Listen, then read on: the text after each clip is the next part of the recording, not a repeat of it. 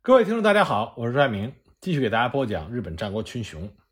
上一集呢，我给大家讲了秀吉身边两大军师之一的竹中半兵卫。竹中半兵卫一生对秀吉忠心耿耿。那么与他齐名的另外一位军师就是黑田官兵卫，也叫黑田孝高。黑田官兵卫和竹中半兵卫则是完全不同。黑田官兵卫实际上是一位枭雄。他的野心很大。战国时代的明军师相当的多，比如说金川家的太原雪斋，武田家的真田幸隆、山本勘助，龙道寺家的郭岛直茂，大友家的立花道雪等等。他们都是竭尽心力协助主家扩张领土。丰臣秀吉能够以最短的时间席卷三本城以外的波摩国，提前和毛利家进行对决。黑田官兵卫的游说。以及远交近攻，发挥了巨大的功效，立下的功勋一点也不次于已逝的另外一位军师竹中半兵卫。但是呢，黑田官兵卫却缺乏完美军师的其他条件，比如对主家的忠诚度以及清心寡欲。野心过大的话，为主军策划战略的时候，难免会加入自己的私心，也会有强烈的表现欲。从这点而言，黑田官兵卫不如竹中半兵卫更符合军师的称号。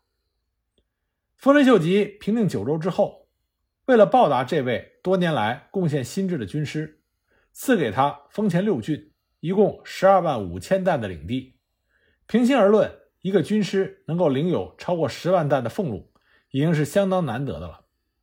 看看德川家康赏赐给雨水之交兼军师的本多正信，也才是区区的一万担。所以说，丰臣秀吉是高度肯定了黑田官兵卫的贡献。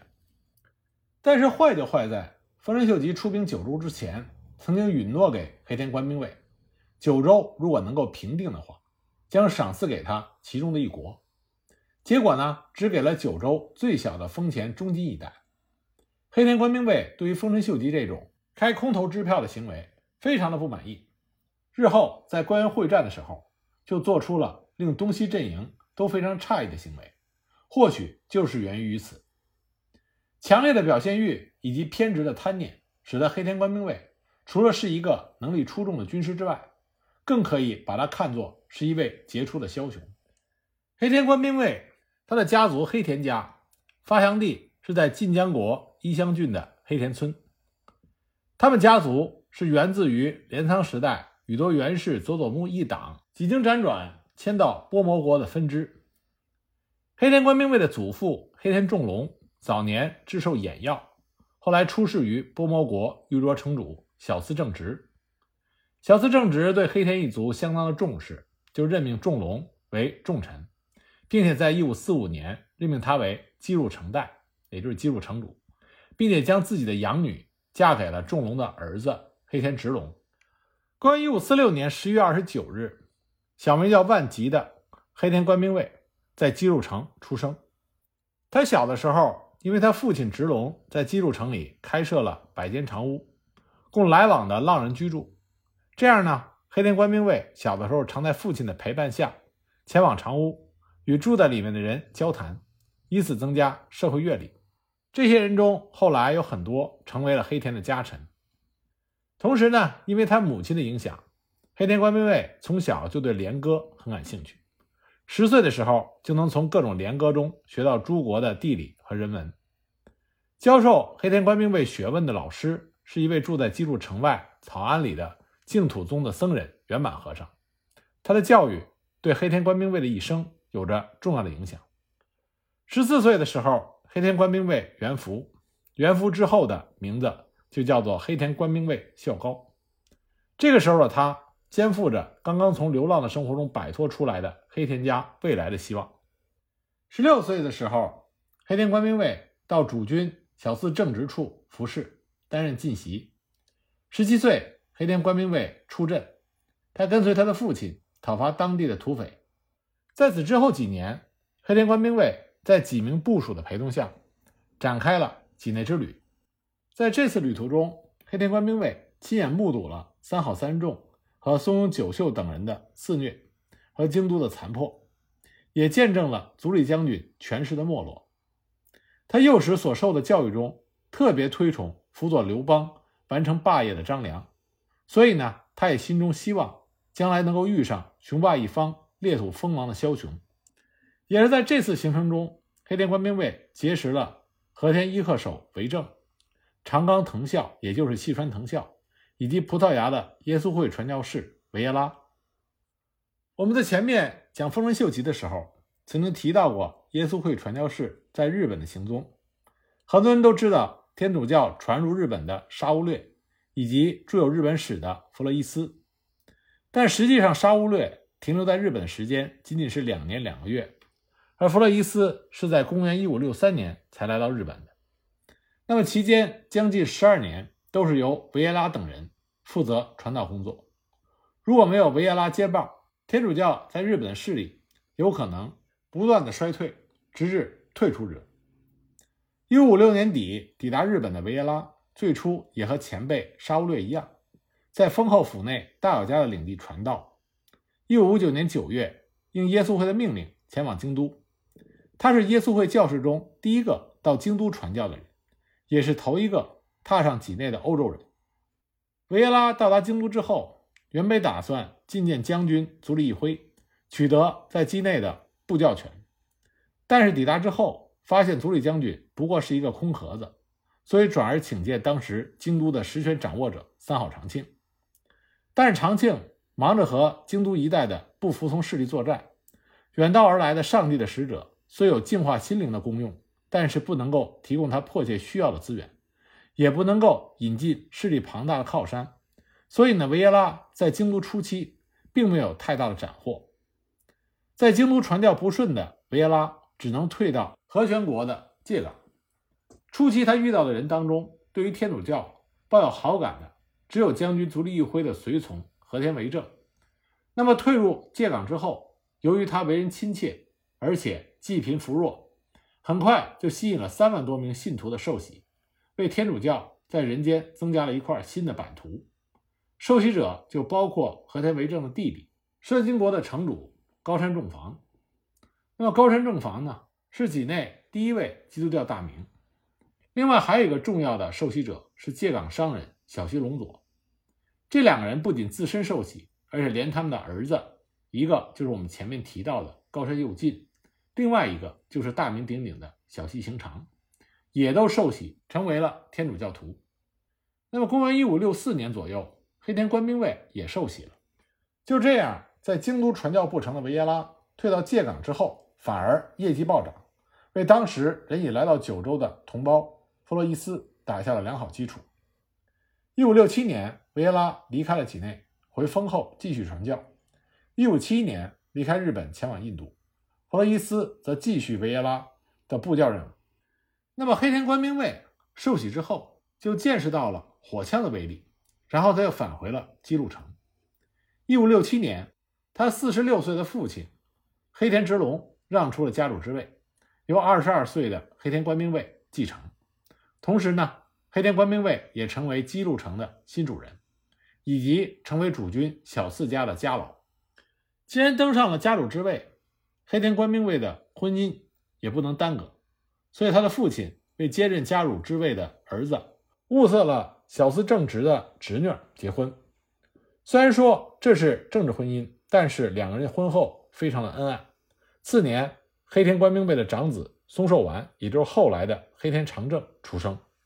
因为是天主教徒，所以黑田官兵卫他只能拥有一位妻子，而他终生也是遵守了一夫一妻的誓约。那么黑田官兵卫当上了家主，取得了娇妻，又诞下了麟儿。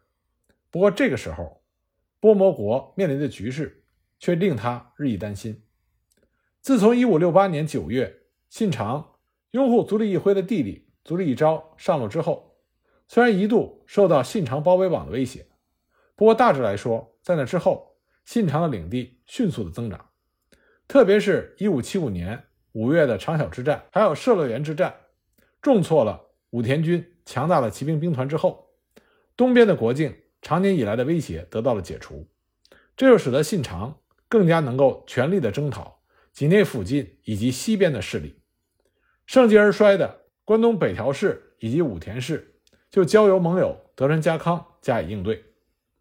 至于中国地方，从备前、阴藩到长门一带，也逐渐从豪族林立的状态变成了毛利家的独霸，中间还点缀着宇喜多氏的局面。那么，出于地理上的考量，波摩国的主宰赤松氏的诸分支也都赞成顺从毛利氏，只有黑田官兵卫他持有不同的看法。他认为信长具有完善的建设国家的理念，或许在征战的过程中。信长使用了许多令人发指的手段，但是不破不立。黑田官兵卫认为，抱有如此建国理念的信长非常有机会一统天下。所以呢，在一五七五年的长小射鹿原之战过后，以波摩小斯家家老的身份，他独自前往美浓的岐阜城去求见织田信长。一五七三年，毛利家的外交僧安国寺惠琼。于京都会见了信长之后，曾经做出了以下的预测。他说：“信长的势力还能持续三五年，大概明年就连朝廷的要职也不会有兴趣了。不过之后的形势将有急速的转折，藤吉郎将会是不可小觑的人物。”当时信长的声势如日中天，安国寺这番逆势的预言应该会被人嗤之以鼻的。然而，根据日后的历史，安国寺会琼的这个预言，比黑田官兵卫的预测要更加的准确。公元一五七七年十月十日，松永久秀带着自己心爱的茶具自爆而死。这个时候，反信长的势力暂时平静。没过几天，十月十九日，中国征讨军就从安土城开拔了。这个时候，已经是黑田官兵卫投入信长麾下两年多时间了。中国征讨军的统帅正是丰臣秀吉，黑田官兵卫理所当然地编在了秀吉的麾下。十月二十二日，丰臣秀吉率领着四千中国征讨军进入到摄津国西部靠近波摩的华威城。四千人的部队面对的是拥有十国领地、一百二十万担收入的毛利氏，这无疑是飞蛾扑火。那么，在华威城休息了一天之后。秀吉的大军正式开拔，进入到波摩国。当时很多波摩的豪族并不认识丰臣秀吉，但并不代表他们不清楚织田信长的实力。那么秀吉一进入波摩国，就相中了小四市的姬路城，不仅把这里作为他在波摩时的居城，而且加以整修，使之成为经略中国地方和攻打毛利氏的前线基地。那么姬路城原来就是黑田官兵卫的居城。所以呢，在黑田官兵卫的辅助下，很快秀吉就把姬路城建成了自己的大本营。不过，尽管黑田官兵卫有所贡献，但是呢，他仍然被要求献上人质，也就是他曾经在小四家当人质的长子松寿丸。因为不管黑田官兵卫的才能有多大，对于刚进入波摩的中国征讨军的丰臣秀吉而言，黑田官兵卫终究还是个外人。这个时候的丰臣秀吉已经征战多年，已经有了自己的班底。除了自己同母异父的弟弟羽柴秀长，大多数的家臣都是在秀吉担任晋江长滨城城主的时候纳入麾下。比如说丰学和正胜、竹中半兵卫、增田长盛、石田三成等等。当然，我们前面说到了，竹中半兵卫跟丰臣秀吉并不是从属关系，而是被织田信长派来协助丰臣秀吉的。两个人合作多年，那么对于黑田官兵卫来说，这些深受丰臣秀吉信赖的前辈同僚，无疑都是潜在的竞争对手。黑田官兵卫要想取得秀吉的信任，必须要比其他人立下更多的功劳才可以。秀吉入主波摩国以来，各地的豪族纷纷的归降，怕的当然是秀吉背后那位号称第六天魔王的织田信长。但是只有上月城和福原城。做出了与众不同的抉择，所以自然就成为了丰臣秀吉立威的对象。一五七七年十月二十七日，丰臣秀吉亲自进攻上月城，而福原城则由竹中半兵卫和黑田官兵卫联袂出击，这可以说是梦幻组合。既然并非是固若金汤，也没有强兵猛将，所以在两大军师的运筹帷幄之下，福原城只用了一个晚上就陷落了。由于这项任务实在称不上艰难，丰臣秀吉并没有因此而完全信任黑田官兵卫，确认他的才华。但这次并肩作战的经验却使得两位军师惺惺相惜。在不久的将来，竹中半兵卫甚至还替黑田官兵卫背书，以助其家业成序。两座城池入手之后，丰臣秀吉就把上月城赐给了已经灭亡的山阴豪族尼子胜久，以及他身边忠心耿耿的遗臣山中鹿之介。那么这个时候，虽然看上去波摩一国已经纳入到织田家的版图，但实际上它的根基并不稳固。一五七七年年底，波摩的最大势力别所氏和黑田官兵卫的主家小四氏，都在黑田官兵卫的劝说下。决定投靠信长，波摩两大豪族的一致决定，自然就影响到了境内其他骑墙派观望的小势力。这样的局面是由信长的威势、秀吉的四千兵马，再加上黑田官兵卫的劝说，不战而屈人之兵造成的。其实呢，从当时的地缘政治来看，虽然信长已经毫无疑问是全日本最有可能统一天下的人选，但是波摩境内以别所氏为首的这些豪族。其实更愿意投靠的是在西边的毛利氏。其实他们有这样的想法不足为奇，因为前将军足利义昭在中国地方以其显赫的身份，帮毛利家拉拢了不少没有见过世面的地方豪族。从兵力上来说，织田信长派来丰臣秀吉手里只有四千兵马，而毛利家的军事实力在中国地区不言而喻。这种兵力上的悬殊，自然很容易让这些地方豪族。倾向于毛利家。那丰臣秀吉也深感己方的兵力过于薄弱，不仅没办法让投向毛利家的豪族来归，甚至连观望的这些豪族们也左右不了，更别说还有即将到来的毛利大军要对付。所以他立刻向在安土城的信长求援，因为他没有别的办法。身为总大将，秀吉当然不可能离开前线前去求援，而出身于波摩的黑田官兵卫。也不是合适的人选，最后秀吉不得已，只好委任已经卧病在床的竹中半兵卫，由他返回到安土城，向织田信长求援，来解除当时他所面临的危机。那么当时织田信长在京畿地区所遭到的威胁已经大减，所以呢，他就派出了三万多人来增援中国地方。一五七八年的织田信长俸禄总数是五百三十多万担。以一万担可以维持二百五十名士兵的比例来推算，最多他可以征募十三万五千人，但实际上要动员如此兵力几乎是不可能的。信长不仅同意增援大军，还派出了继承人信忠随行，连攻略山阴地方的总大将明智光秀、进攻石山本愿寺的将领之一荒木村重也都奉命前往支援。可以看出来，当时的织田信长对于中国战线是极为重视的。那么之后的战局发展又是如何呢？我们下一集再给大家继续讲。